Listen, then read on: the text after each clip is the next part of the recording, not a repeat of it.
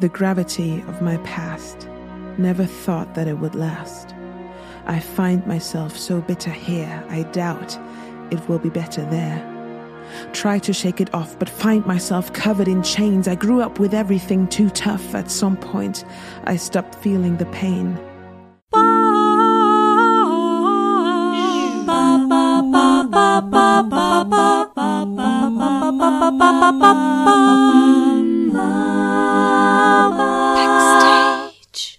Herzlich willkommen zu Backstage. Mein Name ist Leni Bormann und am Telefon habe ich Diana Eserex aus Karlsruhe. Diana ist Sängerin und Songwriterin. Seit drei Jahren gibt sie ehrenamtlich Konzerte in Gefängnissen. Jetzt hat sie eine Crowdfunding-Kampagne ins Leben gerufen, mit deren Hilfe sie Songs über GefängnisinsassInnen schreiben und ein Album produzieren möchte. Hallo Diana! Du darfst was sagen. Hallo, hi. Ah, Entschuldigung. Sorry. Erzähl doch erstmal ein bisschen was über dich. Woher kommst du? Was machst du für Musik? Voll gerne, ja. Genau. Ich bin Diana Eserex, 26 Jahre alt, wohne in Karlsruhe gerade, komme aber aus Oberschwaben, aus der Nähe von Ulm. Und äh, ja, bin hier in Karlsruhe für mein Masterstudium. Ich studiere Kulturvermittlung jetzt im dritten Semester und ähm, mache Musik um ja einfach was ein wichtiger Teil ist meines Lebens und aufhören eigentlich nie so richtig eine Option war oder ist. Mhm.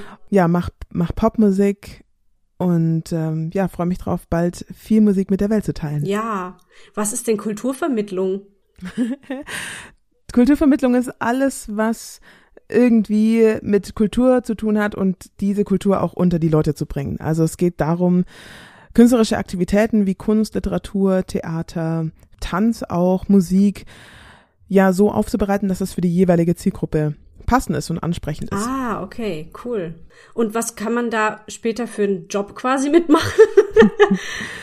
auch hier alles, was irgendwie mit Kultur zu tun hat. Ja. Also ähm, generell Kultureinrichtungen, Museen, ähm, aber auch MusikerInnen, KünstlerInnen wollen ja ihre, ja, ihre Kunst in die Welt raustragen und äh, alle Prozesse, die damit irgendwie zusammenhängen, sind ja im Endeffekt Vermittlung. Ja.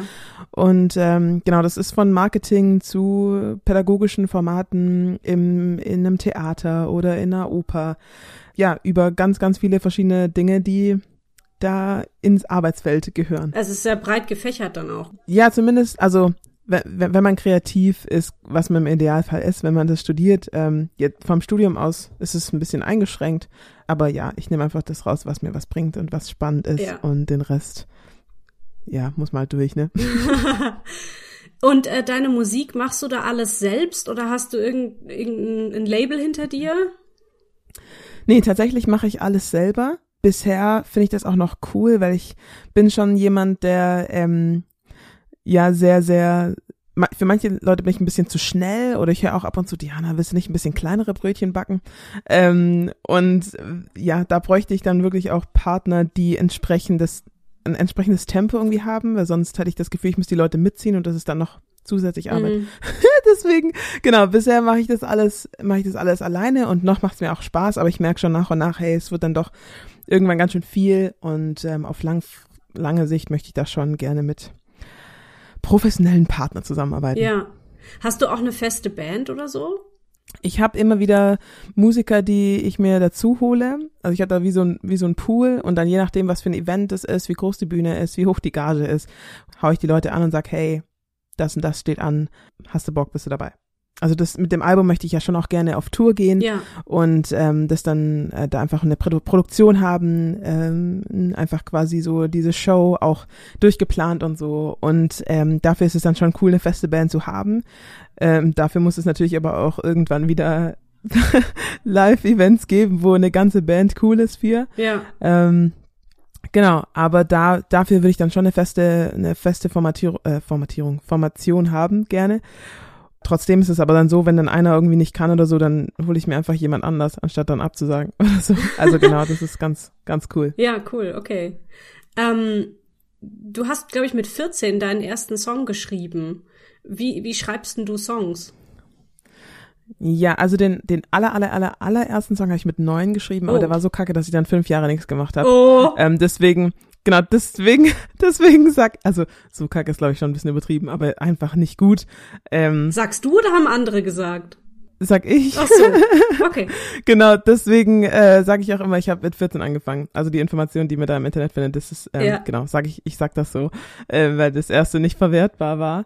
Und damals war es so, dass ich, ähm, also mit 14, ich habe den Film Fame geschaut und da hat der Hauptdarsteller äh, für seine Perle einen Song geschrieben und dann dachte ich, ja, wenn der das kann, kann ich das auch und äh, habe mich dann ans Klavier gesetzt ähm, und ja, ein bisschen so äh, Akkorde ausprobiert und so und ja, da kam dann dieser Song raus und meistens ist es eben so, dass ich irgendwie, dass sich Gitarre und Melodie und Text relativ äh, zusammen entwickeln. Also dass es jetzt nicht ist, dass eins an, also dass ich irgendwie eine fertige Akkordfolge habe und darauf dann die Melodie mir überlege, sondern dass ich, dass sich das so zusammen entwickelt. Mhm. Und ähm, genau, wenn ich aber mit anderen schreibe, ist es öf also ist es ähnlich, dass sich der Song dann quasi zusammen entwickelt mit der anderen Person, die dann Instrumentalist ist oder Produzent ist. Oder manchmal bekomme ich auch schon fertige Tracks von ProduzentInnen geschickt und schreibe dann darauf was Neues. Ähm, genau, aber es, also es hat sich über die Zeit auch entwickelt und verändert, wie ich Songs schreibe. Ja. Du bist ja aber nicht nur in der Musik quasi unterwegs, sondern du engagierst dich sehr viel sozial. Also nicht nur mit diesen Gefängniskonzerten, über die wir natürlich gleich noch ausführlich reden, sondern auch Benefizkonzerte. Und du hast sogar dafür auch schon Preise bekommen. Dieses Jahr gab es den Heinz-Kappes-Preis. Ähm, erzähl mal ein bisschen drüber, was, was ist das, was dich da so antreibt?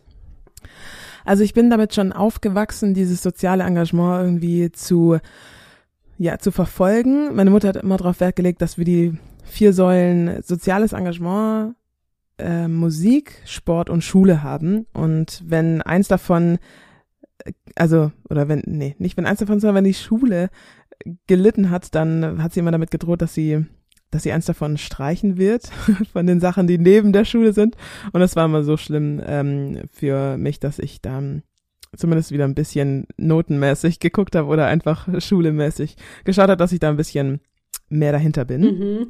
Ähm, daher ist das soziales Engagement schon, schon immer einfach wichtig für mich gewesen. Dieses, hey, so, ich, ich hab was, mir geht's gut, ich kann Möglichkeiten nutzen, um anderen Leuten unter die Arme zu greifen, andere Leute zu unterstützen. Genau, das möchte ich gerne auch mein ganzes Leben irgendwie so weitermachen. Einfach dieses Wissen, so, hey, ich kann was tun, ich kann was Gutes tun, ich kann irgendwie Menschen auch dienen, indem, ja, dass sie, dass es ihnen vielleicht auch nur kurz besser geht, gefühlsmäßig oder wirklich auch aktiv, finanziell durch solche Benefizkonzerte. Ja, finde ich, ist ein sehr, sehr großer, wie sagt man das auf Deutsch, Reward? Ähm, Äh, äh, Ähm. ähm, Belohnung, aber das ist gerade ja, irgendwie- ja, ja, irgendwie so, genau. Wo ich mich freue, dass ich sowas machen kann. ja. Und ja, deswegen mache ich das auch weiter. Und genau den Heinz-Kappes-Preis und auch den Jugenddiakoniepreis habe ich für diese Gefängniskonzerte bekommen. Ja, krass. Wie kommt man auf die Idee, in Gefängnissen aufzutreten? Tatsächlich war das äh, nicht so, dass ich da irgendwelche persönlichen Beziehungen dazu habe. Ich habe niemand in meinem Umfeld, der meines Wissens Opfer ist oder auch Täter. Mhm. Deswegen war es mehr so ein, hey, das ist so eine Parallelwelt, zu der man keinen Zugang hat.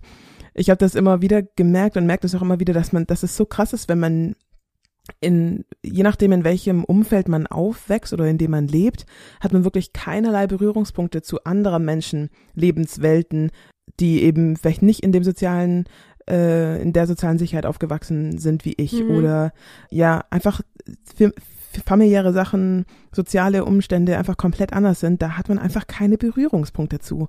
Und das finde ich immer wieder so abgefahren und dachte dann so, hey, okay, Knast ist eine so eine Sache, wo ich echt keinerlei Berührungspunkte dazu habe, wo ich nicht weiß, was da passiert, aber es interessiert mich irgendwie. Und ja, und so kam das, dass ich da das verfolgt habe, irgendwie Kontakt aufzunehmen zu einem Gefängnis. Ja, das wollte ich auch noch fragen. Wie, wie stellt man denn da Kontakt her und, und haben die dich mit offenen Armen begrüßt? Haben die direkt gesagt, oh, wie schön, kommen Sie vorbei, machen Sie Musik bei uns? Oder war das ein bisschen schwierig, da reinzukommen? Beim ersten Mal war es tatsächlich so, dass es super einfach war. Ich hatte einen Gefängnisseelsorger kennengelernt und der hat mir dann erzählt, dass er da arbeitet in einem Jugend, in einer Jugendstrafanstalt und dann meinte ich so, ja, hey, ich hätte voll Lust, da mal ein Konzert zu geben. Also ja, komm vorbei. Äh, und dann, ja, hat es geklappt. Das war das erste Mal. Danach war es fast nie wieder so einfach. Oh. äh, also es ist immer mit, immer meistens mit sehr, sehr, sehr viel Geduld, Ausdauer und auch einer gewissen Penetranz verbunden dran zu bleiben, aber da ich weiß, dass es sich jedes Mal lohnt, da hinterher zu kommen, bis ich ein, bis mir jemand konkret sagt, Frau Eiserex, wir haben keine Lust auf Ihre Musik, mache ich da auch weiter, bis es dann halt klappt, weil es wirklich jedes Mal so tolle, intensive, krasse Erfahrungen sind, die ich nicht missen möchte. Ja. Und dann kann ich auch ein paar Mails mehr schreiben und ein zwei, dreimal mehr telefonieren. Einfach penetrant sein, dann geht das, ja. Ja. In wie ja. vielen Gefängnissen warst du schon? Und, oder was sind das für Einrichtungen? Äh, ich glaube in 15 oder oh, 14. Okay. Und es ist auch jedes Mal, jedes Mal auch irgendwie ein bisschen anders. Es ist auch eben abhängig davon, was für eine Einrichtung es ist. Also es waren bisher Jugendarrestanstalten, also das sind Haftstrafen bis zu vier Wochen. Und es ist, nennt sich dann eben auch nicht Haft, sondern eben Arrest. Das sind dann für kleinere Delikte. Jugendstrafanstalten, da sitzt man dann auch mal ein bisschen länger. Dann die ganz normalen Justizvollzugsanstalten für Männer und auch für Frauen. Frauen haben äh, manchmal, also es gibt nur fünf Frauenanstalten in Deutschland mhm. und sonst sind es Abteilungen in Gefängnissen. Dann gibt's noch sozialtherapeutische Anstalten, die dann äh, ja Resozialis Resozialisation ermöglichen sollen. Ich hänge immer über diesem Wort. ähm, und dann noch natürlich die Untersuchungshaft. Mhm. Warum gibt es so wenig für Frauen? Ist, ist es so, dass Frauen weniger Delikte begehen? Zumindest werden sie weniger erwischt. Ah, so. Also es ist tatsächlich, mhm. nee, es ist tatsächlich so, dass statistisch gesehen einfach deutlich mehr Männer Straftaten begehen ähm, und ja, dann eben auch mehr im Knast sitzen. Ja. Wie kann ich mir so einen Ablauf vorstellen von so einem Gefängniskonzert? Also für dich jetzt aus deiner Sicht. Du kommst da an mhm. und dann kommst du, wirst du erstmal wahrscheinlich durch irgendeine Schleuse geführt, oder? Und das ist tatsächlich auch abhängig vom, vom Gefängnis, von der Einrichtung. Manchmal ist es so eine gigantische Schleuse. Ich laufe da rein, hinter mir geht die das Tor zu, ich gehe weiter, geht's nächste Tor auf und dann hinter mir wieder zu. Ich gebe meinen Personalausweis ab oder eben meine Wertsachen an, also an der Pforte oder pack's eventuell in ein Schließfach und dann geht's los quasi. Manchmal ist es auch einfach nur ein Tor und ich sag Hallo, ich bin die Sängerin und komm rein und fertig. bin drin. So, das, genau, kommt immer auf die Anstalt an, auch aufs Bundesland. Manche sind da was legerer, manche super, super streng. Mhm. Und ja, dann werde ich in den Raum geführt, meistens durch ganz, ganz viele Türen, die dann immer erst, also die müssen alle extra aufgeschlossen werden und werde dann in den Raum gebracht, der meistens ein Mehrzweckraum ist oder eine Kirche oder sowas ähnliches, wo eben Platz ist. Und dann baue ich mich auf und dann warte ich auf die InsassInnen und das Publikum. Die werden dann reingeführt oder so. Genau. Ja. Aber die sind jetzt nicht, ich werde öfter gefragt, ob die dann irgendwie in Ketten sind oder oh so, oder, aber das ist nicht so, die ja. äh, laufen da rein einfach ja. in ihren, in ihren Häusern oder in ihren Gruppen, in denen sie aufgeteilt sind. Kommst du in Kontakt mit deinem Publikum? Also unterhältst du dich auch mit den InsassInnen? Auch das ist abhängig von der Einrichtung.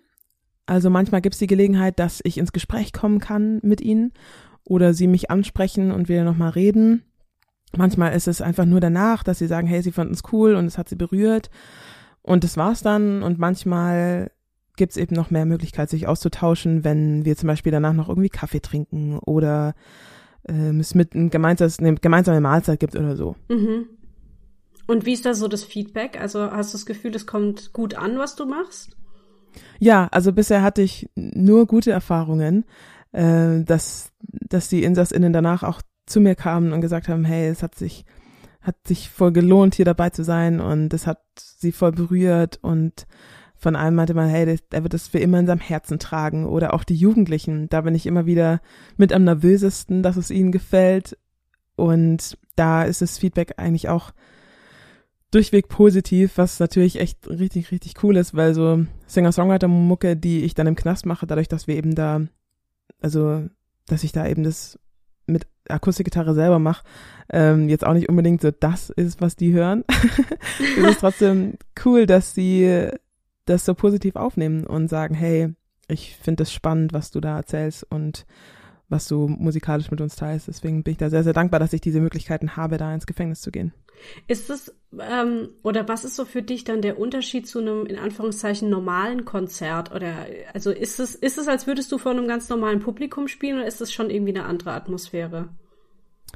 Also davor und danach ist es schon immer ein bisschen komisch, so, weil es jetzt dann nicht eben wie ist wie in einem normalen Konzert in einem Club oder so. Man geht danach irgendwie in die Bar und holt sich eine Apfelschorle und danach sprechen dann einen irgendwie die Leute an. Ja. Sondern es ist natürlich alles sehr, sehr geordnet, muss natürlich auch, weil es ja auch ein, ist ja auch eine, eine Sicherheitssache. Also ich habe immer schon zwischendrin bei den Konzerten so Momente, wo ich denke, so krass, das sind einfach Straftäter. Und dann denke ich wieder so, boah, cool, dass ich für sie Musik machen kann und ich möchte, dass es ihnen gefällt. Und dann ist es dann doch wieder normales Publikum. Mhm. Weil ich natürlich je, bei jedem Publikum möchte, dass es, dass es ihm gefällt und dass sie was mitnehmen können und dass es sie berührt und inspiriert vielleicht auch und auch ermutigt. Und dann ist es, ja, ist es einfach ein Publikum, unabhängig davon, wo die Leute jetzt herkommen. Und das war auch mit einer der ersten Sachen, die ich so mitgenommen habe aus diesen Gefängniskonzerten, dass ich das, dass es irrelevant ist, wo ich für die Menschen spiele, weil ich bei eh, also ganz egal, ob ich jetzt in einem Knast bin oder in einem Krankenhaus oder in einem Club, nie weiß, wo die Leute herkommen und wo sie hingehen und was sie getan haben und was ihnen wichtig ist und was sie scheiße finden und solche Sachen. Und dann ist es irrelevant, in was für einer Einrichtung oder was für einem Ort ich bin. Wissen, was die Leute erlebt haben, tue ich eh nicht. Ich finde es wahnsinnig schön, also dass diese Musik dann alle Menschen irgendwie wieder gleich macht, ne? So. Ähm, hast du manchmal Angst, wenn du dort hm. auftrittst. Also ich glaube, du trittst ja auch wirklich alleine dort auf, ohne irgendwie eine Band, ja. ne? Also genau, also es waren bis jetzt irgendwie bei zwei, drei Konzerten war ich noch mit meinem Gitarristen und einmal noch mit meinem Schlagzeuger da, dabei, aber ich habe doch gemerkt, dass ich das besser finde, wenn ich es alleine machen kann oder gerne einfach mit mit keinen anderen Musikern mache, einfach damit die Schwelle niedriger ist, weil ich gerne dieses Gespräch habe mit den InsassInnen, aber ich werde jetzt nicht auf sie zugehen und, und auf die Schulter klopfen und sagen, Bro, wie fandest du's? Sondern, ähm, sondern würde da, also möchte denen auch einfach ihre Privatsphäre irgendwie lassen und wenn sie möchten, dann können sie voll gern kommen. Mhm. Ähm, und ja, das ist auch nicht so, du das Gefühl vermittelst, du bist jetzt hier irgendwie die Privilegierte von außen, ne? Genau, die jetzt mal genau, so sich genau. herabbegibt zu ihnen, sondern ja, genau. Ja, das ist schön. Genau. Mhm. Und einfach, damit es niedrigschwellig ist, dass sie, wenn sie das möchten, voll auf mich zukommen können und so. Deswegen möchte ich das gerne alleine machen. So, mhm. natürlich gibt's immer Ausnahmen und so. Ähm, aber ja, und Angst hatte ich tatsächlich bei meinem ersten Mal in einem Männergefängnis. Mhm. Da war ich noch, äh, weiß ich noch, am Tag davor habe ich mich mit jemandem unterhalten und meinte, ja, ich bin jetzt morgen im, in einem Männergefängnis und so und hab da echt ganz schön gebibbert, weil ich dachte so, was um Himmels Willen habe ich mir dabei gedacht, in so ein Männergefängnis zu gehen. Ob, also und da war ich eben auch alleine und das war auch, ist auch bis, bis jetzt auch mein größtes Gefängnis gewesen. Das, ähm, in dem Gefängnis sitzen knapp 1000 Insassen mhm. und da waren ähm, knapp 100 beim Konzert und das war dann schon krass so da, davor dachte ich so, um Himmels Willen bin ich eigentlich noch ganz sauber, dass ich, dass ich das mache. Und dann kam ich da rein und dachte so, hey, krass. Mhm. Das ist so cool und so, so eine coole Sache, dass ich das machen kann, dass ich das machen darf und mich da vor diese Kerls da hinstellen und meine Songs singe und äh, diese knapp 100 Männer dann irgendwie bei meinen Songs mitsingen, wenn ich sie dazu auffordere und Echt, so. Und das geil. ist schon. Ja. Ja, das ist richtig cool. ja. Cool. Ja. Du hast vorhin gemeint, als ich dich gefragt habe, wie man da draufkommt, äh, dass es dich einfach voll interessiert hat, äh, da reinzuschauen in diese Welt und diese Welt kennenzulernen, die Leute, die da, die da sind. Ähm, war es jetzt letztlich so, wie du dir das vorgestellt hast, oder war es jetzt noch mal ganz anders? Also tatsächlich hatte ich nicht so eine richtige Vorstellung dass ich irgendwie dachte so, okay, wenn ich da jetzt reinkomme, das sind bestimmt, die sehen bestimmt voll übel auf, voll die schiefen Zähne, keine Ahnung, und da im Achselshirt und was weiß ich. So. Genau, und dann sitzen ähm, sie da so, in Ketten vor dir, ja, ja. Genau, ja. sowas hatte ich, sowas hatte ich nicht, sondern ich war einfach nur mega gespannt. So, einfach weil ich keine Vorstellung davon habe. So, man sieht vom Gefängnis, wenn dann nur irgendwelche Serien aus den USA. Ja. Und hat dann so bestimmte Vorstellungen, wie das so sei, aber man glaubt dann doch nicht, weil als ob. Ähm, in den USA ist es nur leider schockierend, dass es deutlich schlimmer ist, als man im Fernsehen sieht, in irgendwelchen Orange is the New Black. Also USA ist wirklich, ich glaube ich, ein Horror, im Gefängnis zu sein. Aber ja, hier hatte ich nicht so wirklich eine, eine Vorstellung davon. Trotzdem hatte ich natürlich, als ich jetzt zum Beispiel das eine Gefängnis, das war in der JVA in Bayreuth, da war ich dann schon, hatte ich natürlich Angst, weil ich eben so eine, oder ja, nicht Angst, aber einfach riesigen, riesigen Respekt davor und ähm, davor, was mich da, was mich da, äh, was mir da begegnen wird. Und das, ich glaube, das ist einfach damit verbunden, so dieses Wissen, ja, dass da schon auch echt äh, heftige Leute so sitzen, mhm. die einfach oder heftige Sachen einfach schon gemacht haben, was, Sachen, die, was ich mir niemals vorstellen könnte zu tun und auch nicht vorstellen kann, was einen dazu treibt, sowas zu tun. Mhm. Ähm, ja, was das ist, was mich ein bisschen dann nervös gemacht hat damals ja. vor vor dem Konzert in Bayreuth. Aber mittlerweile habe ich das abgelegt. So, ich die größte Nervosität kommt einfach daher, dass ich möchte, dass es ihnen gefällt. das ist so schön, ja. Ähm, wobei ich auch äh, in einem Interview mit dir gelesen habe, also das will ich auch einfach noch mal kurz aufgreifen, bevor hier äh, falsche ähm, Annahmen gemacht werden, dass es dir nicht darum geht, das zu beschönigen, was da für Leute sitzen mhm. ne, und was mhm. die gemacht mhm. haben. Ja, das ist mir auch ganz arg wichtig so. Also mir geht's nicht darum, irgendwie zu sagen, ist ja nicht so schlimm, ja. ähm, sondern das ist auf jeden Fall schrecklich. Ich find's richtig, richtig schrecklich, wenn Menschen ähm, scheiße miteinander umgehen und es jetzt einfach mal so zu sagen, ähm, es fängt natürlich auch mit den kleinsten Sachen an, wie ich mit Leuten rede, wie ich auf Leute zugehe. Und da muss ich mich auch immer wieder selbst an der Nase fassen.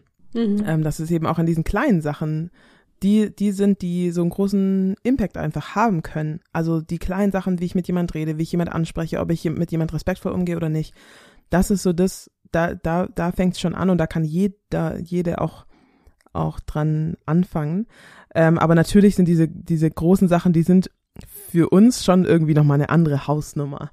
Ja. Wenn da jemand dann so Haftstrafen von 15, 15, 20 lebenslänglich Jahren bekommt. Das ist schon nochmal was anderes natürlich. Aber genau, das möchte ich auf gar keinen Fall beschönigen, sondern einfach aufzeigen, so hey, da steckt viel, viel mehr dahinter, mhm. als nur, dass die Person gesagt hat, ach, heute stecht mal jemand ab. Also das ist schon, schon sehr viel, sehr viel größer. Ja, es ist vielschichtiger, ja. Ja. Ja, wow. Ähm, es läuft jetzt eine Startnext-Kampagne und zwar noch bis zum 31. Dezember 2020. Äh, das Ziel sind 20.000 Euro. Aktuell, Moment, heute ist der 16.11. Hast du, glaube ich, knapp 7.000 beisammen. Also es fehlt noch ein bisschen genau. was. Erzähl mhm. mal, was ist der Plan? Was passiert mit diesem Geld? Genau, ich werde nächstes Jahr ein Album releasen, das eben genau diese Gefängnisgeschichten thematisiert äh, es erzählt die Vergangenheit, Gegenwart und Zukunft von GefängnisinsassInnen und thematisiert eben genau diese Sachen. Dieses so, hey, wo kommen die Leute her? Was, was sind die Sachen, mit denen sie aufgewachsen sind? Was war ihr Normal? Das zum einen eben als ersten Teil des Albums, in der Mitte dann so diese Themen so, hey, wie, wie reflektiere ich? Was, was passiert da in den, in den Menschen, während sie da im Gefängnis sitzen? Ähm, teilweise auch Suizid, viel Mental Health. Mhm. Wir haben ja auch gerade viel diese, diese Thematik Isolation durch, durch Corona. Das passiert natürlich im Gefängnis immer, weil die Leute da alleine sind und natürlich haben sie da immer wieder, wenn sie ja Momente haben, dass sie aufeinandertreffen beim Essen, beim Arbeiten oder sonst irgendwie was, aber generell sitzen sie einfach richtig oft in so einer Zelle. Ja. Und da finden natürlich auch massenhaft psychische Prozesse statt. Ähm, und dann als letzten Teil des Albums die Perspektive und Zukunft von InsassInnen, also diese Frage, wo gehe ich hin, wenn ich rauskomme? Was sind so die Sachen, die Probleme, die mir da auch begegnen werden? Was brauche ich, um wieder Fuß fassen zu können in dieser Welt, die ich vielleicht 15, 20 Jahre nicht sich hab entwickeln sehen Mhm. und das nicht mitbekommen habe, was da passiert ist. Und dann komme ich raus und plötzlich ist alles super, super schnell und ich muss selber gucken, dass ich ähm, ja was zu essen finde, Geld verdienen kann, einen Platz zum Schlafen habe und wie wie funktioniert es bei Menschen, die da einfach keine Ahnung, 15 Jahre quasi aus der Realität draußen waren. Super und das sind so die spannend, Themen, die ich da, ja, die ich da versucht habe zu verarbeiten in Songs. Und das ist, äh, dieses Album ist dann auch die Grundlage für so ein größeres Projekt, aber natürlich, damit die Grundlage existieren kann, muss sie auch finanziert werden. Und das wird so mit der größte, größte Batzen sein, dieses, dieses Geld zu sammeln. Und für die Produktion diesen, dieses Albums ist das Geld. Also das erste Funding-Ziel sind 20.000 Euro, das zweite 30.000. Ähm, Im Idealfall bekomme ich die 30.000 voll, damit ich wirklich alle Kosten decken kann. So. Und wa- was sind das für Kosten? Kannst du das ein bisschen aufdröseln? Ja, also das meiste geht tatsächlich für die Produktion drauf. Ähm, man kann immer so knapp rechnen, 2000 Euro pro Song, also für die Produktion. Der Mensch, der den Song produziert, dass es eben nicht nur ähm, meine popeligen Gitarren- und Klavierskills sind, sondern fetter Bandsound und verschiedene Synthesizer, Klavier und so weiter. Bass und so und ähm, da gibt's dann eben einen Mensch, der sich das quasi überlegt, wie, sie, wie das anhört und das dann auch am Computer entsprechend produziert. Also quasi das Gerüst um Melodie und Text drumrum. Dann natürlich die Instrumentalisten, die bezahlt werden müssen, die dann eine- einen Bass eingespielt haben oder eine Gitarre eingespielt haben oder das Schlagzeug. Äh, dann das Studio, um wenn ich die Vocals aufnehme, also den, der Gesang, das muss dann noch bearbeitet werden, das kostet auch. Dann, wenn das produziert ist, muss es noch gemischt werden, alles ins richtige Verhältnis gebracht werden.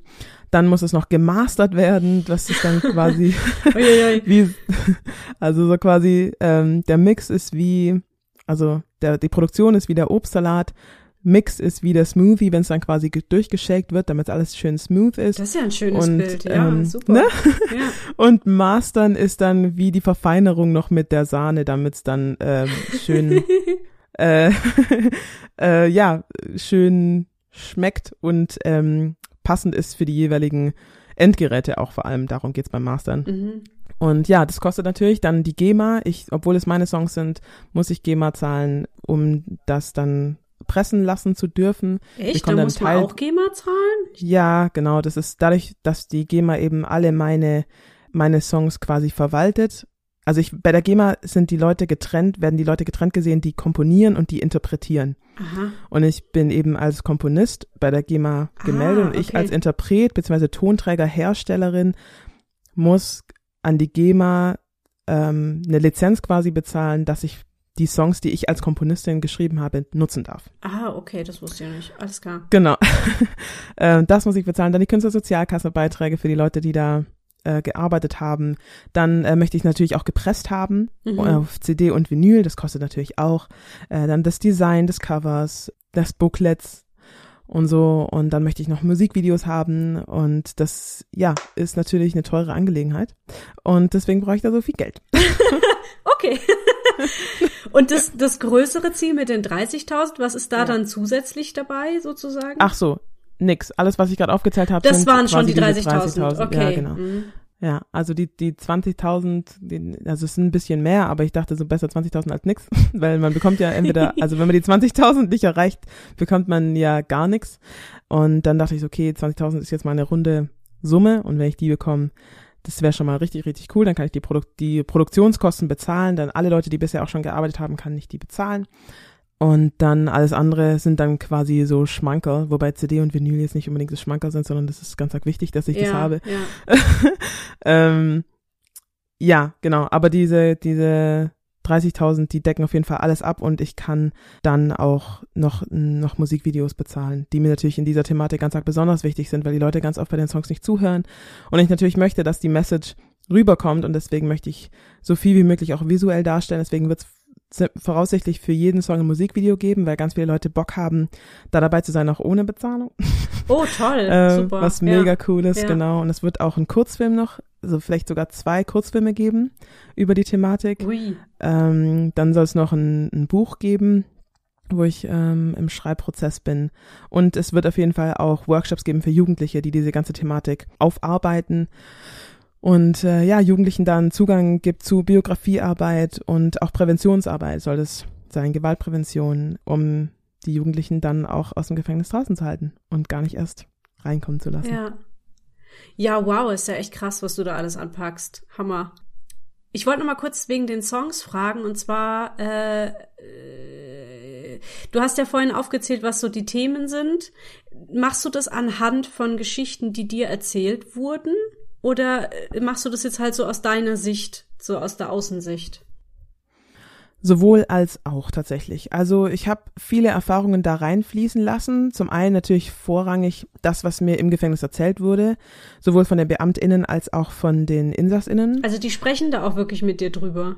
Teilweise, ja. Ja. Ja, also ganz oft ist es so dieses Thema, also wenn ich ins Gespräch komme mit den Insassinnen, ist das Thema, was ist, wenn wir wieder rauskommen, so, ne, Mhm. das alles so, ich saß jetzt hier so und so lang und das ist jetzt ein, was weiß ich, ein, beispielsweise ein altes Klostergelände, alles schön, ähm, sieht schön aus und ich habe ne, meine Zelle, die vielleicht jetzt nicht super äh, dekadent ist, aber ich habe ein Zuhause, ich habe ein Netzwerk ähm, und jetzt, wie ist es dann, wenn ich da wieder rauskomme und Mhm. vielleicht kein soziales Netz habe, in das ich mich fallen lassen kann, ähm, kein, keine Menschen, die da ähm, auf mich warten und eine Laola-Welle starten, wenn ich da rauskomme, sondern ganz oft eben, ja, alle auf sich allein gestellt sind. Mhm. Ähm, das sind so viele Themen, die eben vor allem den, diesen Abschnitt auf dem Album der Zukunft und Perspektive betroffen haben. Da ist auch ein bisschen so dann dieses Thema Obdachlosigkeit und sowas äh, reingeflossen. Bei der Vergangenheit waren es viele Erfahrungen, die ich gemacht habe in der offenen Jugendarbeit. Ich habe ein FSJ da gemacht und da auch gearbeitet in dem Bereich ähm, offene Jugendarbeit. Und da saßen eben dann auch schon ein paar Jugendliche, die ich dort getroffen habe. Und deren Erzählungen und deren Erfahrungen, die sie da mit mir geteilt haben, die sind natürlich da auch sehr stark reingeflossen. So dieses so, hey, was, was ist für mich normal? Was habe ich erlebt? Was ähm, ist das Umfeld, in dem ich aufgewachsen bin? Was sind die Menschen, die mich prägen? Was sind die Vorbilder, die ich habe? Und das ist da viel eingeflossen. Dann ähm, in einem Song auch ganz besonders die, diese Black Lives Matter Thematik. Oh ja. Ähm, weil ja auch viel, ähm, ja, das ist einfach, ist einfach ein soziales, strukturelles Problem, so wie wir Menschen behandeln, die in unseren Augen minderwertig sind oder in unseren Augen schwach sind, so werden die dann irgendwann. Entweder, und das ist leider nicht ganz so oft so, reagieren sie so, dass sie sagen, boah, und dir zeige ich's und ich schaff's trotzdem und so. Ähm, aber bei den meisten ist es so, ja, puh, ist der Ruf erst ruiniert, lebt sie völlig ungeniert und sie machen einfach genau das, was man von ihnen erwartet, weil ähm, man den Menschen nichts Gutes zutraut. Und so ist es auch, so ist es einfach in der Gesellschaft ganz, ganz arg viel. Und dann war diese George Floyd-Thematik Thematik ganz frisch und man hat quasi von ihm erwartet, dass er übelst, also übelst ein Radau machen wird, wenn er da aus diesem Supermarkt da rausgeht und hat ihn umgebracht und hat ihn als minderwertig behandelt, ähm, weil er schwarz ist. Hm. Und das sorgt natürlich, ja, hat natürlich ganz, ganz arg viele Reaktionen von Menschen, die sagen so, hey, ich, nur weil ich so aussehe, wie ich aussehe, wird, mir direkt ein gewisses Verhaltensmuster zu, zugeschrieben. Und bei manchen sorgt es eben dafür, dass sie dann sagen, ja, puh, ne, wenn mir das eh keiner glaubt, dass ich eigentlich voll nett bin, was soll ich mich dann noch anstrengen? Mhm. Und das, ähm, das ist eben dann auch da eingeflossen. Dann eben auch das Thema Suizid. Das war viel von den Erzählungen von BeamtInnen, die mir gesagt haben, so dass sie ähm, ja schon ganz schön oft auch irgendwie in eine Zelle reingesteppt sind und da dann jemand tot aufgefunden haben. Uh, heftig. Und ähm, ja. also es ist so ein, ein Sammelsurium aus ganz vielen verschiedenen ähm, Erfahrungen von vielen verschiedenen Menschen. Ich habe viel auch ja recherchiert einfach im Internet, Podcasts mir angehört ähm, und auch viel mich mit Leuten unterhalten, die ehrenamtlich im Gefängnis arbeiten. Mhm. Die eine hat mal ein Praktikum gemacht in der bei der Psychiatrie in einem Gefängnis. Die andere hat ehrenamtlich in einem Gefängnis gearbeitet. Also da habe ich ein, mit einigen Leuten das Gespräch gesucht, einfach um ja den Menschen da nicht einfach irgendwas in, in den Mund zu legen. So, ne, ich möchte ja niemand bevormunden, Mhm. sondern so möglichst originalgetreu oder möglichst nah an der Wahrheit ähm, oder an der Realität ja erzählen, was da so passiert und Menschen zum Nachdenken anregen. Das ist so krass, du sprichst über so heftige Themen, aber bist dabei irgendwie so total, äh, sprühst so vor Energie und Optimismus und Sonnenschein. Also irgendwie kriegst du das hin, das nicht so, dich, dich so überrollen zu lassen. Oder passiert dir das manchmal, dass du dann doch irgendwie im Weltschmerz versinkst? Also es ist, ich habe schon immer wieder so Momente, wo ich einfach nur einen Heulkrampf bekomme darüber, wie schrecklich die Welt ist und wie Menschen so schrecklich zueinander sein können. Äh, ich habe da, also ich habe schon ein sehr starkes Gefühl für Gerechtigkeit. Jetzt nicht so stark, dass ich sage, boah, ich sollte unbedingt Anwalt werden. Aber ich bin da schon, ich verstehe das, also ich habe da einfach kein Verständnis dafür, wieso Menschen sich so schrecklich behandeln müssen, einfach aufgrund von Andersartigkeit oder der, der Angst vor Andersartigkeit. Das mhm. erschließt sich mir einfach nicht so. Natürlich, äh, Bildung ist natürlich ein ganz, ganz wichtiges Thema in dem Bereich, aber trotzdem verstehe ich das einfach nicht. Ich habe Onkel Toms Hütte irgendwie vor einem Jahr gelesen. Ich weiß nicht, ob, kennst du das Buch? Nee. Ähm, das, das erzählt die Geschichte von einem Sklaven in, in Südamerika und quasi einer ganzen Farm, äh, wo einige Sklaven gearbeitet haben. Also es erzählt es halt sehr, sehr, sehr, sehr nah und sehr, sehr berührend und ich habe einfach Rotz und Wasser geheult, mhm. weil ich das so schrecklich finde, dass man so abwertend über andere Menschen spricht, also als ob als ob's Tiere werden. Das finde ich so mhm. krass, finde ich so so so schrecklich und dann auch bei den Songs äh, sind einige Tränen auch geflossen beim Schreiben, einfach weil ich mich natürlich dann da direkt damit auseinandersetze und mich auch ein bisschen in diese Situation versuche zu versetzen, ähm, in diese Gefühle auch, die sie da haben. Und das ist natürlich dann schon, ähm, ja, geht mir dann schon auch nahe. Aber ich bin generell schon sehr fröhlicher Mensch. Ich nenne es so, so, so ein äh, optimistischen Realismus. Oh gut. ähm, so, ja, und möchte natürlich ja mit meiner Kunst Menschen was Gutes tun und dann ähm, klar fange ich, also ich habe den einen dieser Songs letztens mal vorgesungen und war dann so krass drin, dass ich dann den Song nicht mehr zu Ende bringen konnte, weil ich komplett geheult habe. Oh. Ähm, also das, ja, das passiert schon auch. Also ich verstecke da oder verschönige da dann auch nichts, aber trotzdem möchte ich ja nicht eine generelle äh, Depri-Stimmung verbreiten. Also mit, ich glaube, mit einer Depri-Stimmung kann man Leute nicht dazu bringen, dass sie sich hinterfragen und sagen, hey, okay, was kann ich machen? Ja. Ähm, ja.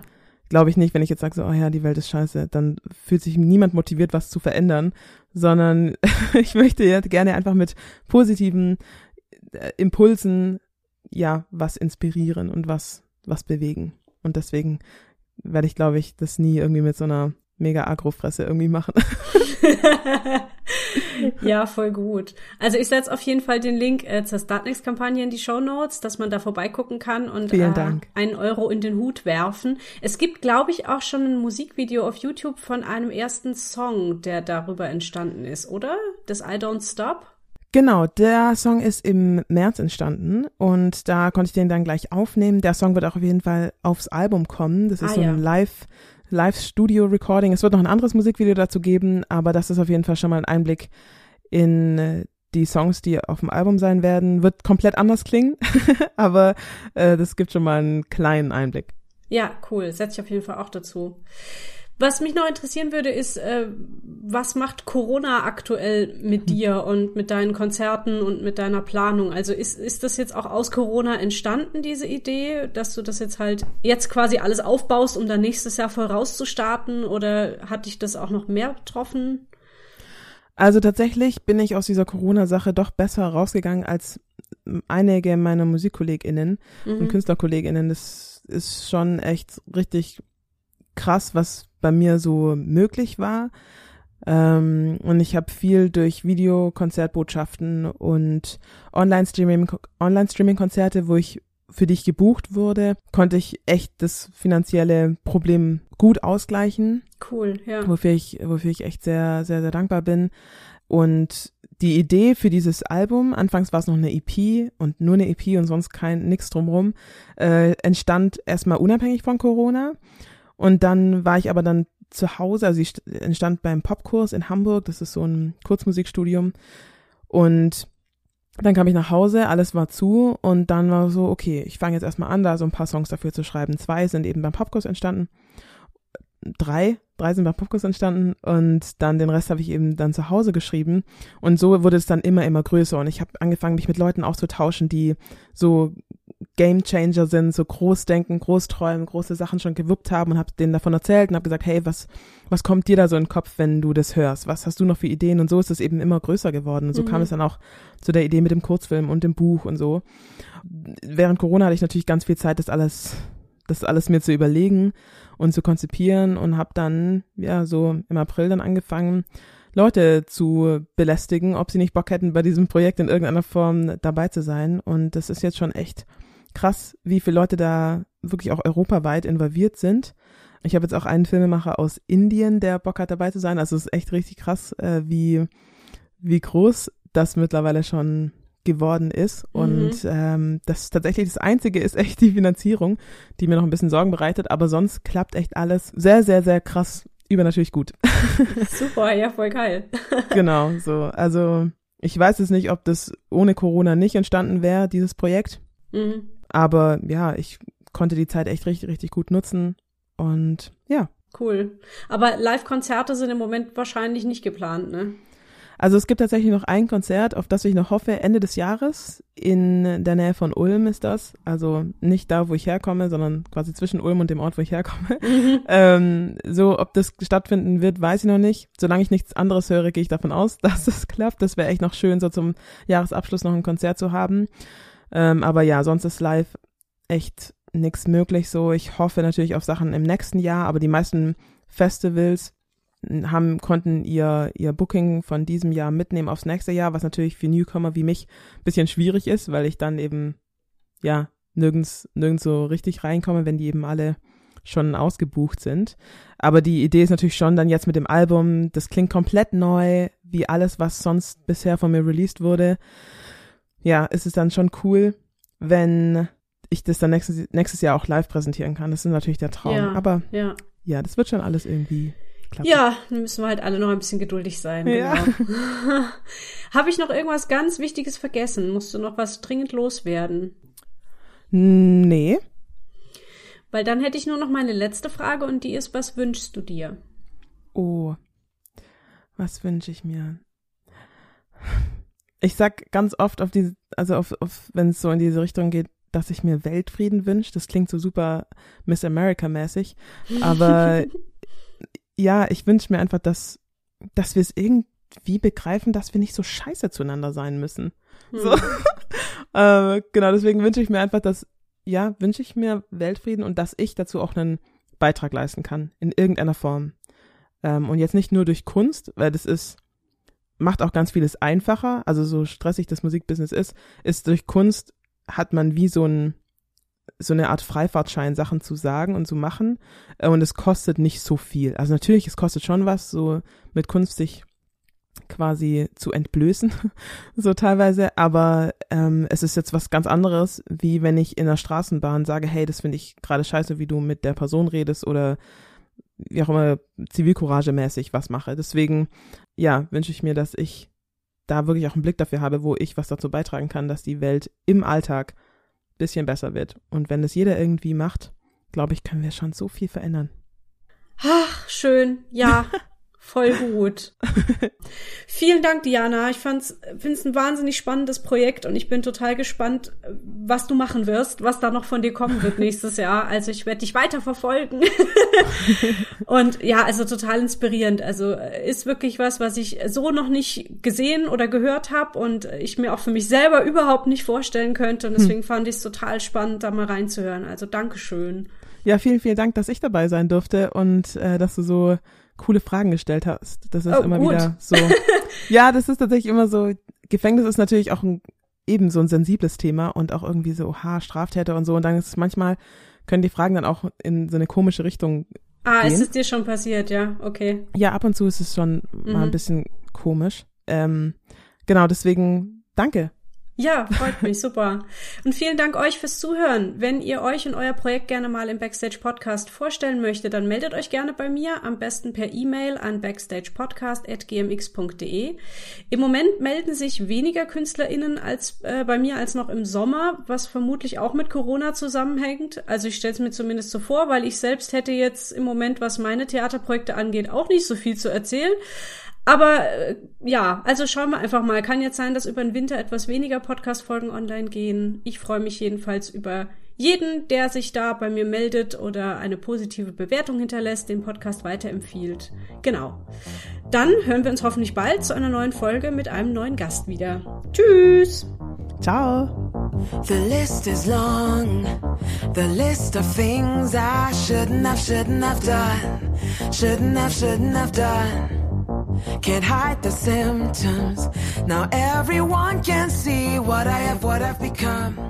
What I have, what I've become.